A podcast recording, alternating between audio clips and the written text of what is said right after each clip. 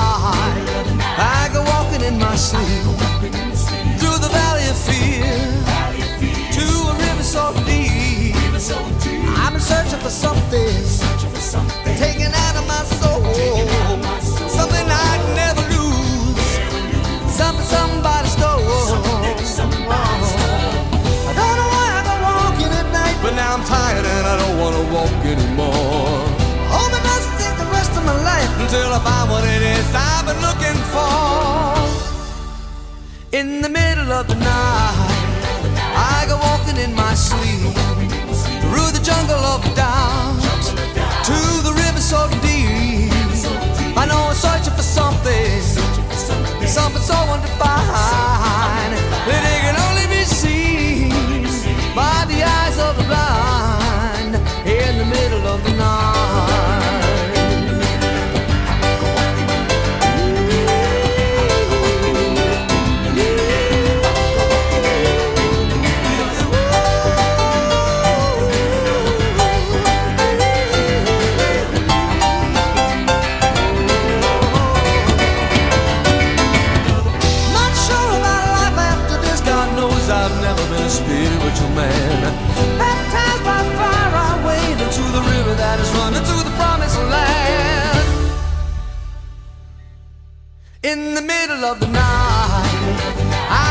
walking in my sleep through the desert of the truth to the river so deep. We all end in the ocean. We all start in the streams. We're all carried along by the river of dreams in the middle of the night. In the middle of I go walking in the in the middle of. I go walking in the in the middle of. I go walking in the in the middle of.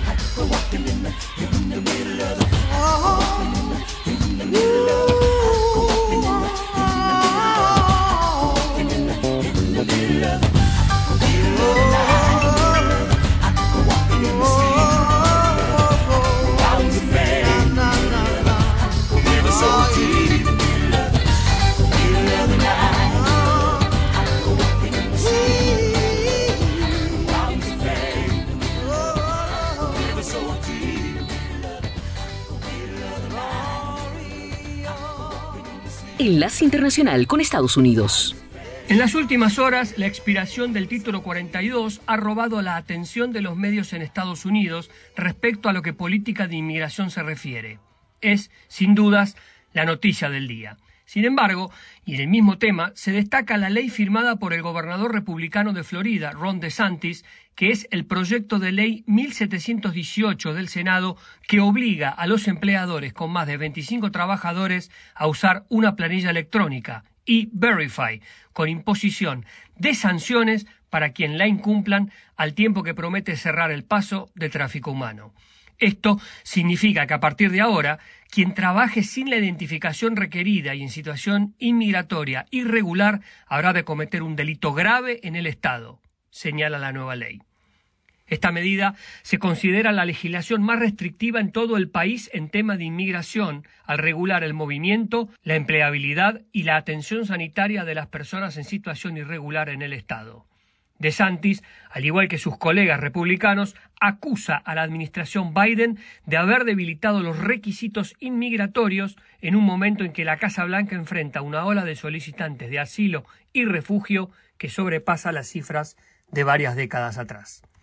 Los gobiernos locales ahora están impedidos de expedir tarjetas de identificación a extranjeros que entren ilegalmente y exige a las instalaciones sanitarias a compilar sus datos. Desde la ciudad de Jacksonville, en Florida, DeSantis salió al cruce de sus críticos sosteniendo que los cárteles mexicanos de la droga tienen más que decir sobre lo que sucede en la frontera sur que nuestro propio gobierno estadounidense. Mientras, el presidente Biden culpa a la oposición de no facilitar un camino a una reforma inmigratoria, bloqueando proyectos legislativos que buscan invertir más dinero en la seguridad fronteriza. Mientras tanto, a través de un tuit, DeSantis describió la gestión migratoria del presidente Biden como un incumplimiento del deber y dijo que esto les está costando la vida a los estadounidenses. Gustavo Cherkis, Voz de América, Washington. Escuchan Enlace Internacional con la Voz de América por Melodía Estéreo y melodíaestéreo.com.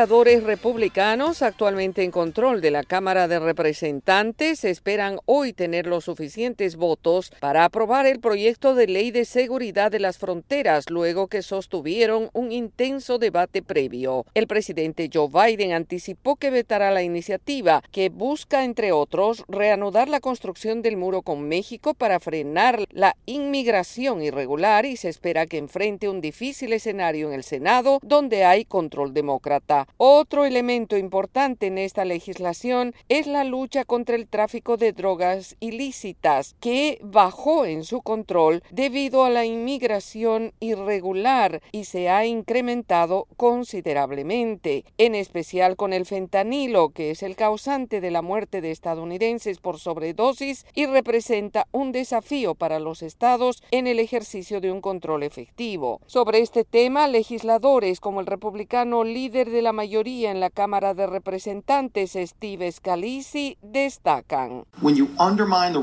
Cuando socavas el Estado de Derecho y creas esta crisis en la que todos los días en Estados Unidos mueren 300 jóvenes, los estadounidenses mueren a causa de las drogas que cruzan la frontera sur. Paralelamente, se busca enfrentar el creciente negocio ilegal de los contrabandistas de personas que no reparan en ningún obstáculo a la hora de convencer a los migrantes para emprender este peligroso viaje y luego abandonarlos a su suerte. Por su parte, la portavoz de la Casa Blanca, Karine Jean-Pierre, describió la propuesta legislativa de los republicanos como un desastre para la seguridad fronteriza y un regalo de Navidad para los traficantes de personas. Llevaría a más migración ilegal. Al bloquear las vías legales de protección, pisotearía los valores centrales de nuestra nación y las obligaciones internacionales en una bendición para los dictadores en el mundo, afirmó a tiempo de agregar que en vez de destinar más recursos para tecnología de seguridad en la frontera y para los funcionarios y jueces migratorios, supondría un mal gasto de dólares en un muro inefectivo. Yoconda Tapia, Voz de América, Washington. Están escuchando Enlace Internacional con la Voz de América por Melodía Estéreo y melodíaestéreo.com.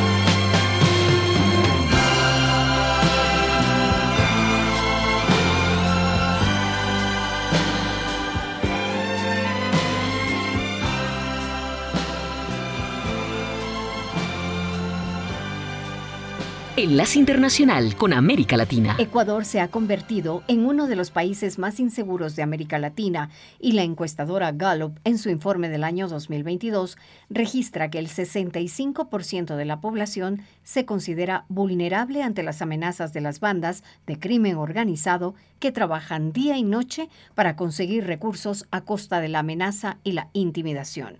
Esta vez son los médicos y personal sanitario de los hospitales públicos quienes piden ayuda al gobierno para garantizar su seguridad. Inclusive solicitan la militarización de estos sitios.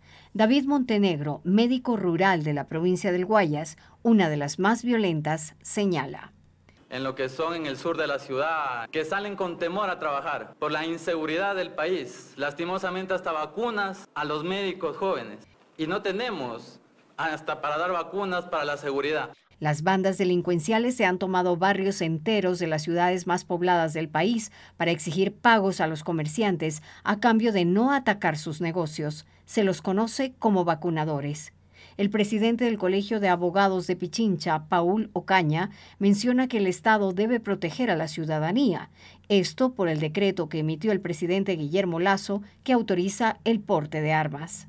Es una responsabilidad del Estado tener la seguridad de la sociedad civil. Existiera esta posibilidad de porte de armas, la violencia sería mayor. La policía da cuenta diariamente de la incautación de drogas, armas, captura de jefes de bandas delictivas, pero esto aún no es suficiente para garantizar la seguridad. El sicariato es uno de los delitos más comunes en el país. Las bandas criminales reclutan a niños en los barrios marginales de las ciudades más pobres y los obligan a cometer los crímenes. Giselle Jacome, Voz de América, Quito. Manuel Rosales, actual gobernador del estado Zulia en el occidente de Venezuela y ex candidato presidencial, evitó confirmar si se postulará como candidato en la elección primaria de la oposición del 22 de octubre, en la que se espera definir al aspirante que se medirá con la persona que represente al gobierno en las elecciones presidenciales que deberían celebrarse el 2024, pero confirmó que su partido participará y propuso que el proceso debe ser la réplica de lo que va a ser la elección presidencial de 2024. Yo digo que debe ser lo que más se parece a las elecciones presidenciales, que son las importantes. ¿Para qué primaria si no buscamos el fin y el objetivo principal que son las elecciones presidenciales? Yo digo, no voy con ese CNE. ¿Y con cuál voy a ir entonces después para presidencial? Solo. En la oposición venezolana continúan las fricciones en cuanto a la posibilidad de que el Consejo Nacional Electoral ofrezca asistencia técnica a la elección primaria. Algunos candidatos consideran que la participación del Poder Electoral podría representar un riesgo para la identidad de los participantes. Otros desestiman el planteamiento. En tanto, en varias ocasiones el presidente Nicolás Maduro y otros funcionarios de su gobierno han sugerido que las elecciones presidenciales podrían ocurrir este año, un escenario que politólogos como Luis Rendueles no descartan pero ven poco probable. El mismo entiende que si quieren el levantamiento de las sanciones no pueden darse ese golpe, digamos, de decir vamos a adelantar las elecciones y van a entender en, en la comunidad internacional que va a ser un, eh, digamos, una arbitrariedad más para evitar que sea un proceso democrático y transparente. El lunes comenzó el proceso de registro preliminar de candidatos que, de acuerdo al cronograma, anticipa que entre el 24 de mayo y el 23 de junio se lleven a cabo las postulaciones. Carolina Alcalde, Voz de América, Caracas. Escuchan la Voz de América, conectando a Washington con Colombia y el mundo por Melodía Estéreo y melodíaestéreo.com. Something to play with. Go and find yourself a toy. Baby, my time is too expensive. And I'm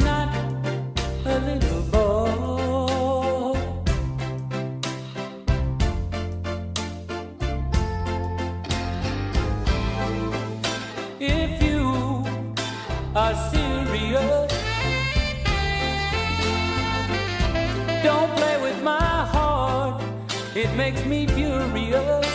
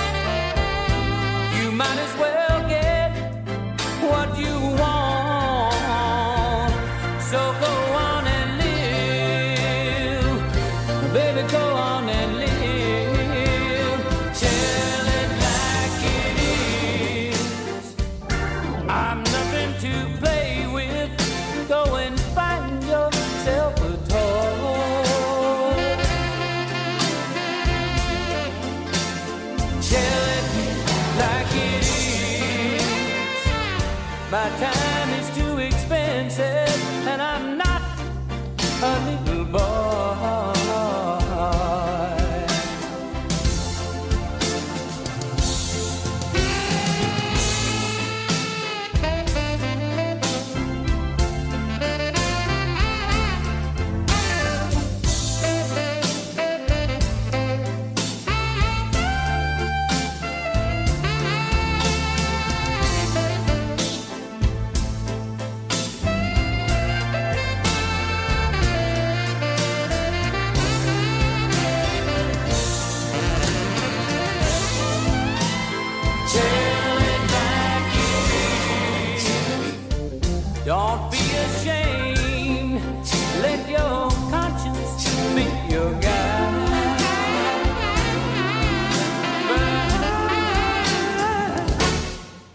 down inside.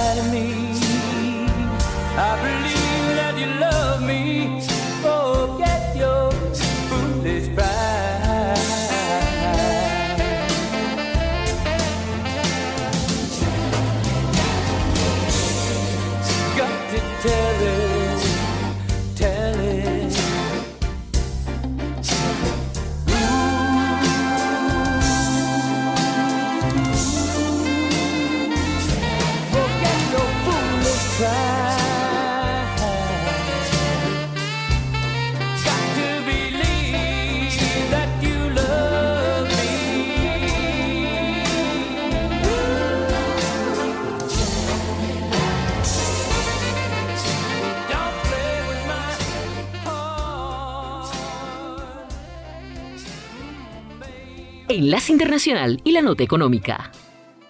Según expertos, se trata de la señal más reciente de que las presiones inflacionarias podrían estar disminuyendo más de un año después de que la Reserva Federal iniciara una agresiva campaña de tasas de interés cada vez más altas. La agencia AP informa que de marzo a abril, el índice de precios del productor, publicado por el gobierno, aumentó apenas dos décimas porcentuales después de bajar cuatro de febrero a marzo, debido a la caída de los precios de alimentos, transporte y almacenamiento. En comparación con un año antes, los precios mayoristas subieron solo 2.3%, la décima desaceleración consecutiva y la cifra más baja desde enero de 2021. Los precios más bajos de la energía ayudaron a frenar la tasa de inflación anual. Excluyendo la volatilidad de los precios de los alimentos y la energía, la llamada inflación mayorista subyacente aumentó dos décimas porcentuales desde marzo y un 3.2% en los últimos 12 meses.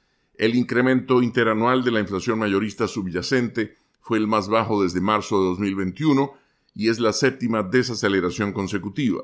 La Reserva Federal presta atención especial a los precios subyacentes que tienden a ser un mejor indicador de las presiones inflacionarias internas de la economía.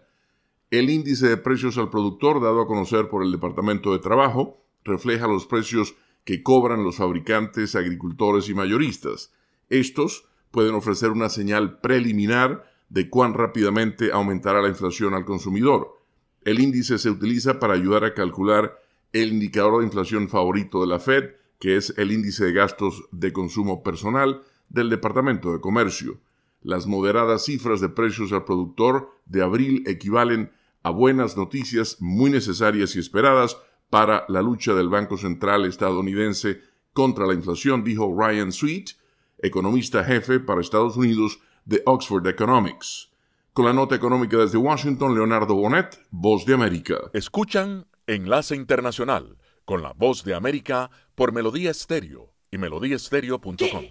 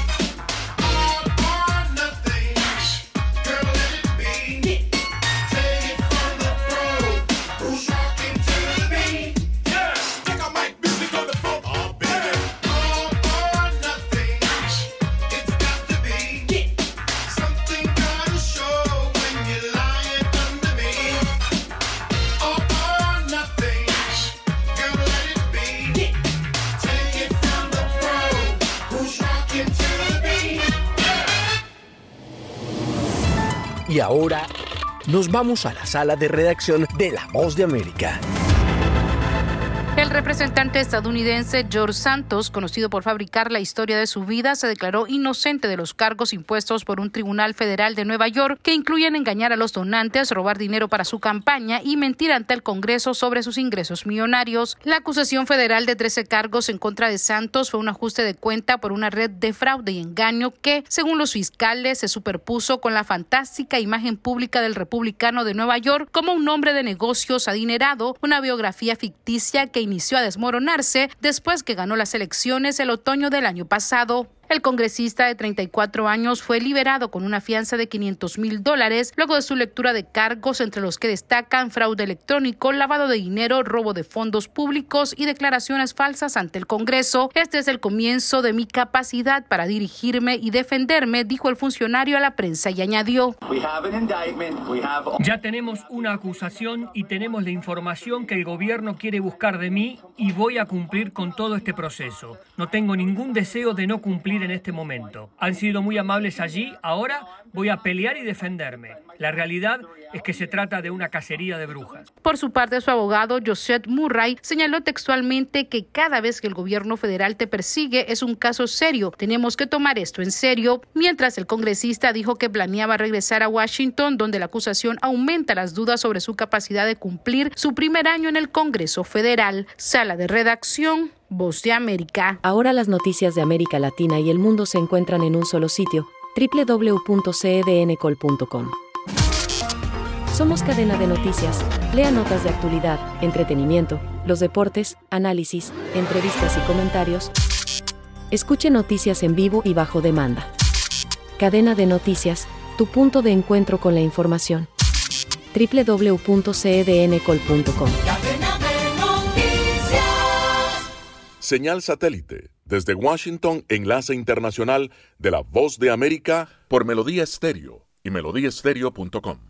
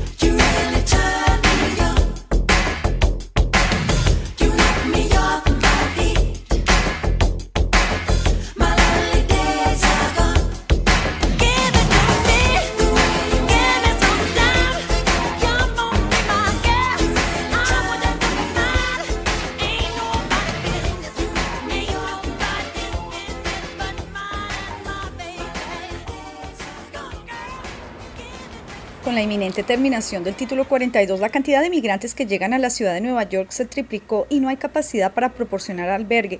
Así lo declaró la Oficina de Asuntos para la Inmigración y el alcalde firmó un decreto que suspende partes de la ley de derecho a refugio y le permite trasladar a los nuevos migrantes a gimnasios. Yo entiendo que todas las partes están en una situación muy complicada, eso lo comprendo, pero también como inmigrante siento que las personas si se enteran de esto, porque esto es súper nuevo, lo van a decir prácticamente lo mismo que ellos, que ellos no desearían ir, ir, para un lugar donde sienten que no van a ser recibidos. Esto luego de que las autoridades del condado de Rockland en las afueras de la ciudad se negaran a recibir nuevos migrantes que había anunciado el alcalde y declararan el estado de emergencia. Durante los siguientes 30 días, el estado de emergencia prohibirá que traigan y alojen a personas en el condado y prohibirá que los hoteles y moteles sin licencia para esto alojen a migrantes. La gobernadora Kathy Hochul declaró el estado de emergencia en todo el estado de Nueva York ante la crisis que se podría agravar en los próximos días. La ciudad de Chicago secundó la medida. Nueva York va a colapsar. Uno, porque no hay empleo ahorita, no se consigue empleo. Es muy difícil ni las agencias de empleo están consiguiendo ahorita empleo por la demanda de personas que hay de migrantes. La coalición para los desamparados teme que con estas nuevas medidas se engrose la cantidad de personas sin hogar en la ciudad, que ya supera los 76 mil. Ángela González, Voz de América, Nueva York. Desde la Voz de América en Washington les saluda Sofía Pisani, invitándolos a escuchar las noticias internacionales, el enlace internacional de la Voz de América desde las 7 de la noche, hora de Colombia, 8 de la noche, hora de Venezuela.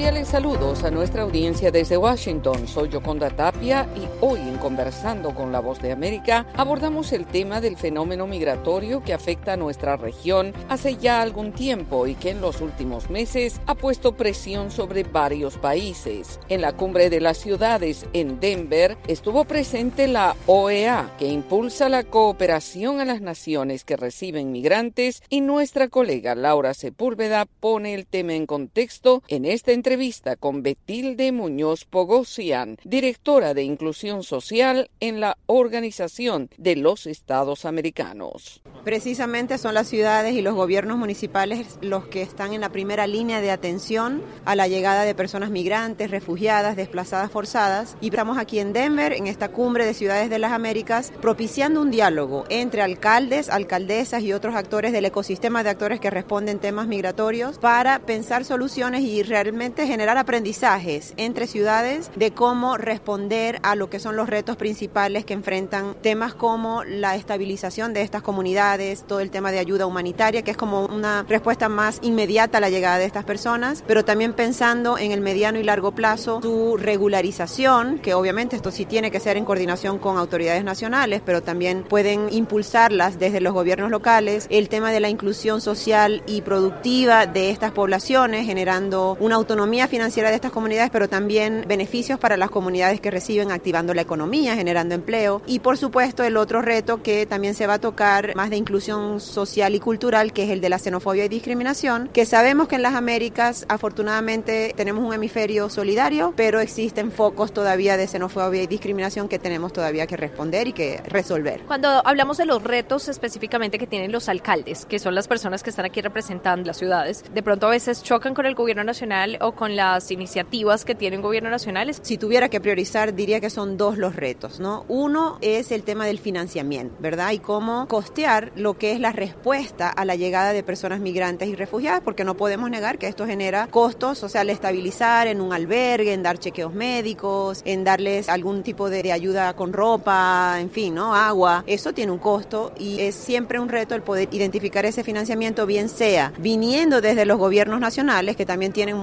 en materia financiera, y coordinando con la cooperación internacional, eh, sociedad civil, entidades filantrópicas que puedan cubrir esas brechas. Entonces, definitivamente, este es un reto que enfrentan los gobiernos eh, locales. Y en segundo lugar, está toda esa dimensión de cómo atender y responder a la llegada de estas poblaciones en movimiento sin descuidar y sin desatender lo que son los retos de las propias comunidades de acogida. Entonces, aquí, desde la OEA, siempre estamos impulsando este mensaje de que tan importante como dar protección y, asegurar los derechos de personas migrantes es el poder cuidar y proteger los derechos de las personas que están recibiendo y ojalá generar diálogos sociales para que estas dos visiones y poblaciones que coexisten en las ciudades se puedan entender y remar hacia adelante, generar beneficios donde son escenarios ganar-ganar. Gana la ciudad que recibe, ganan las poblaciones migrantes. ¿Hay en este momento algunas herramientas que claramente le faltan a América Latina para poder regular las migraciones? Mire, yo creo que se han hecho innovaciones muy interesantes en la región y desde la OEA siempre acompañamos a los gobiernos en estos ejercicios, sobre todo de regularización, iniciativas que se han dado en Colombia, por ejemplo, con el Estatuto de Protección Temporal para venezolanos, pero también lo que es las medidas de protección complementaria en Costa Rica, también se ha hecho en otros países de Sudamérica, el, el aplicar el Tratado de Mercosur para dar regularización a estas personas. Hay muchas innovaciones, pero todavía falta, y sobre todo considerando que los flujos no van a parar, o sea, los movimientos de personas siguen demostrando de que van, la, la realidad nos sigue demostrando que van a continuar, el seguir pensando en soluciones innovadoras para recibir ordenadamente a esta población y sobre todo atender el reto de su inclusión laboral, ¿no? Porque eso, tras que puede ser un peso para los gobiernos que reciben, si se le da regularización, si se le da permiso de trabajo, si se le dan opciones de inclusión laboral formal o si se le da fondos semillas y capacitación, por ejemplo, para emprendimientos, estas son poblaciones que no van a depender de esta ayuda, sino que van a ser financieramente autónomos e independientes y contribuyendo a sus comunidades. Era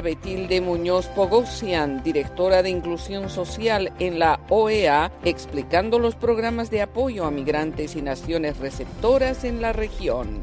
Esto fue Conversando con la Voz de América.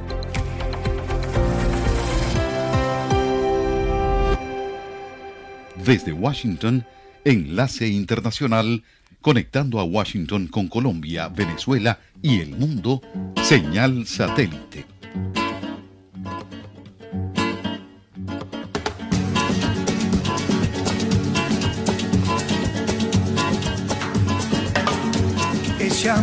llega sin esta manera, no tiene la culpa.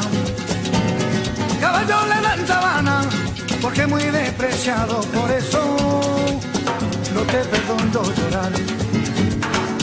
Ese amor llega así, esta manera, no tiene la culpa.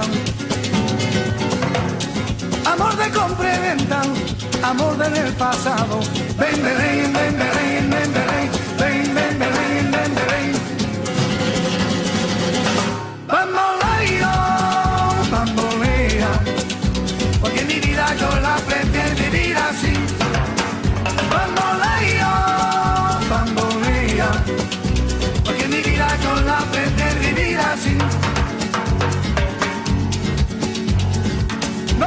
perdón de Dios. Tú eres mi vida, la fortuna del destino. El destino te desaparado. Los mismos ya callé, los mismos soy yo. No te encuentro lavando. Eres posible, no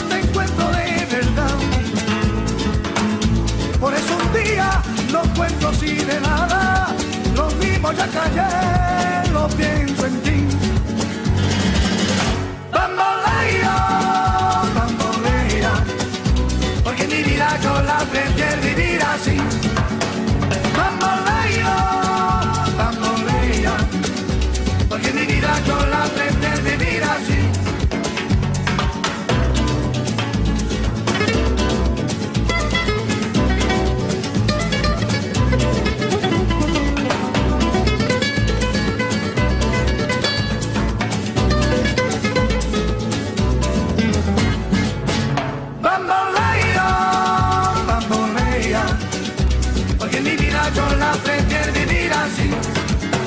But my life.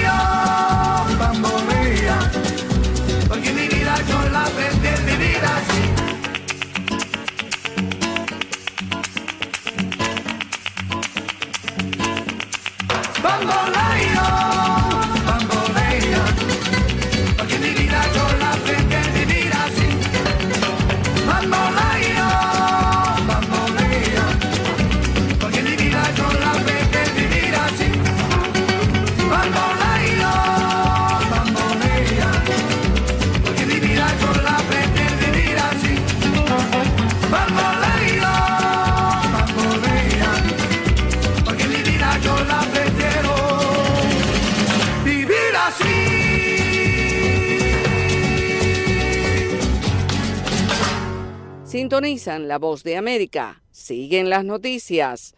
El fiscal general de Estados Unidos, Merrick Garland, autorizó por primera vez el envío de una cantidad no especificada, posiblemente millones de dólares, al gobierno de Kiev, dinero que las autoridades estadounidenses incautaron en las cuentas que el oligarca ruso Konstantin Malofeyev tiene en Estados Unidos y luego de que el magnate fuera incluido en la lista negra por financiar a los rusos que promovieron el separatismo de Crimea en 2014 y, y por violar las sanciones impuestas a Rusia durante su invasión a Ucrania.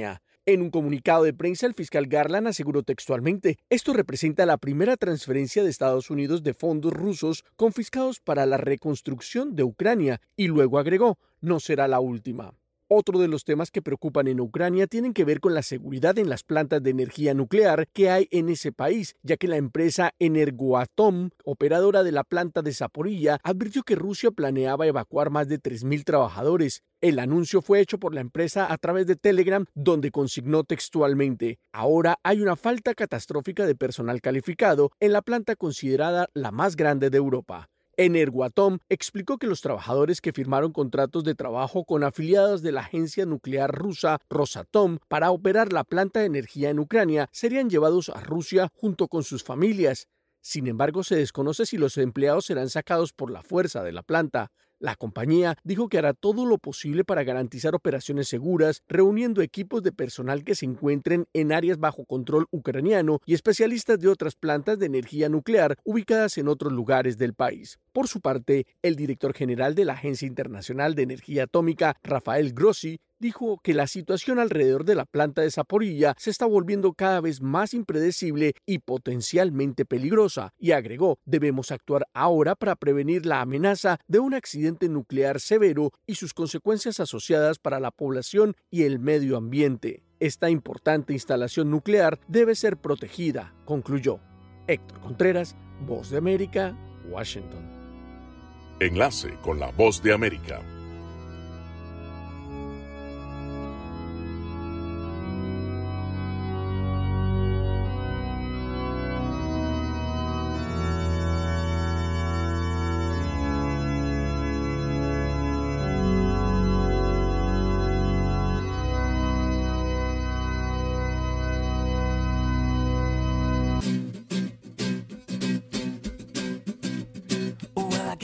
nice.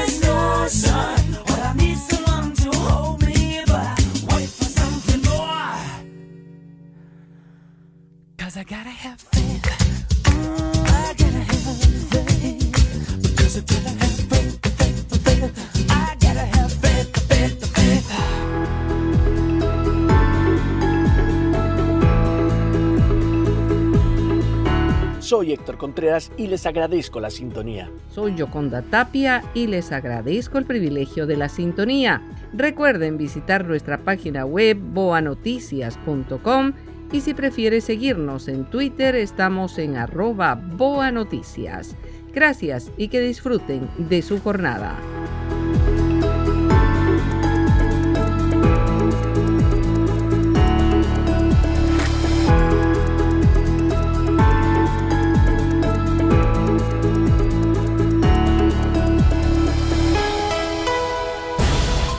Enlace Internacional es una producción de cadena de noticias. Editores Jorge Pérez Castro y Gabriel Villarreal Ángel.